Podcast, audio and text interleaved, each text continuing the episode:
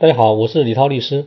在成立公司的时候，经常会见到这种情况：两名股东，一名他有足够的资金，但是没有行业的经验，资源能力不足；另一名股东，他有足够的行业从业经验，但是却没有足够的资金。比如说，有一位李先生。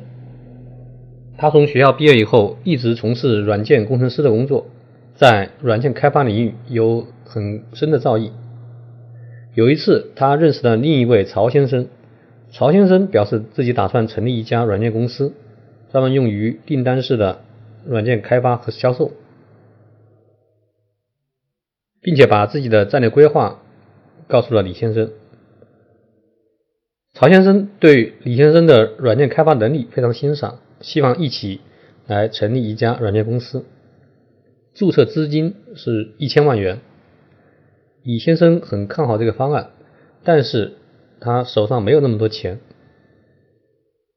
这时候他提出了一个想法：能不能用劳务或者是我的技能作为股权的出资？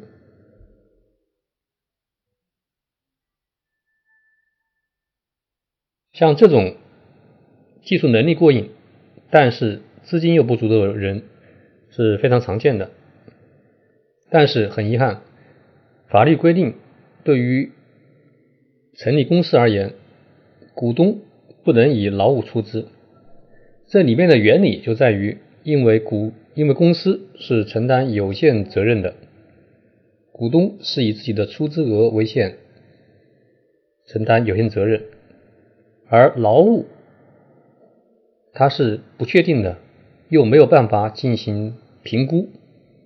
如果法律允许公司的股东以劳务出资，那么不不利于保护公司其他股东以及债权人的利益。也就是说，对于公司而言，强调的是资本的确定性。公司法除了允许股东以现金出资以外，还可以用非货币的方式来出资。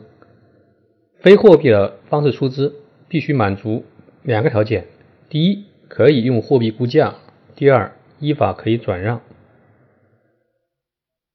常见的可以用货非货币方式出资的资产包括不动产，比如说房产。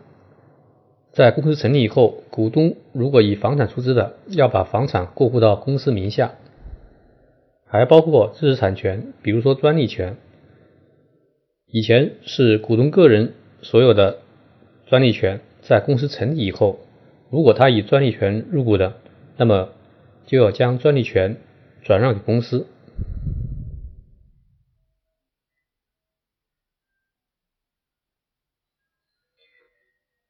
对于上面那个案例来说，李先生如果确实没有钱，但是又想和曹先生一起合作，那么可以考虑采用两种方式来解决他的资金量不足的问题。第一种就是因为现在大多数公司都采用的是认缴制，那么可以在股东协议和章程里面约定较长的出资期限。几年后再入资，那么这样在公司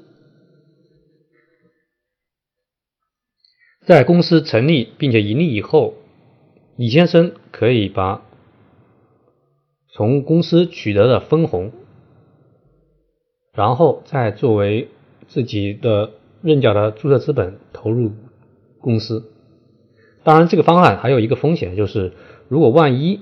这个公司没有盈利，甚至亏损，而且公司又负有对外的债务，那么李先生要在他认缴的出资额范围以内对公司承担责任。还有第二种方案，就是李先生和曹先生一起成立一家合伙企业，因为合伙企业是承担无限责任的。合伙企业法是允许合伙人以劳务出资的。在合伙人用劳务出资的时候，他的评估方法可以在合伙协议里面进行约定。